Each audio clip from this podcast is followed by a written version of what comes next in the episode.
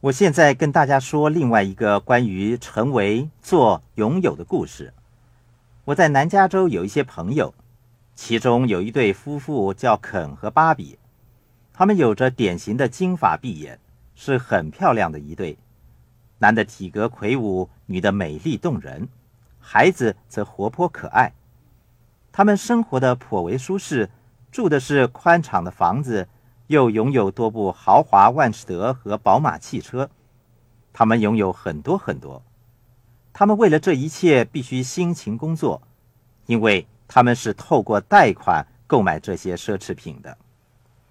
他们的处境正就是穷人的处境，确实可悲。肯和我的年纪差不多，他表面上拥有很多东西，正如富爸爸说的那样。你拥有好的房子和汽车，不代表你就是富有的人。当你看到他们的财务报表，你会发现这些人根本一无所有。肯问我，我该做些什么才可以真正拥有目前的一切？我说，改变你自己，改变你的思维方式。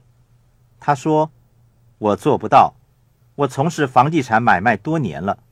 我懂得仅仅是这个领域的东西，我改变不了，我不可以放弃目前的生活方式。如果我没有好的汽车，我的客户会怎么想呢？我太太会怎么想呢？我再也不能送我的孩子到好的学校，我要拥有一栋大的房子。一下子，他的本质彻底显露了出来。跟许多人一样，他们想看上去很富有。却不是真正的富有，他们是表面风光却毫无成就的人，为了与别人比富而负债，走上破产之路。他们看上去富有，是因为他们拥有一些奢侈品，然而他们的处境正就是穷人的处境。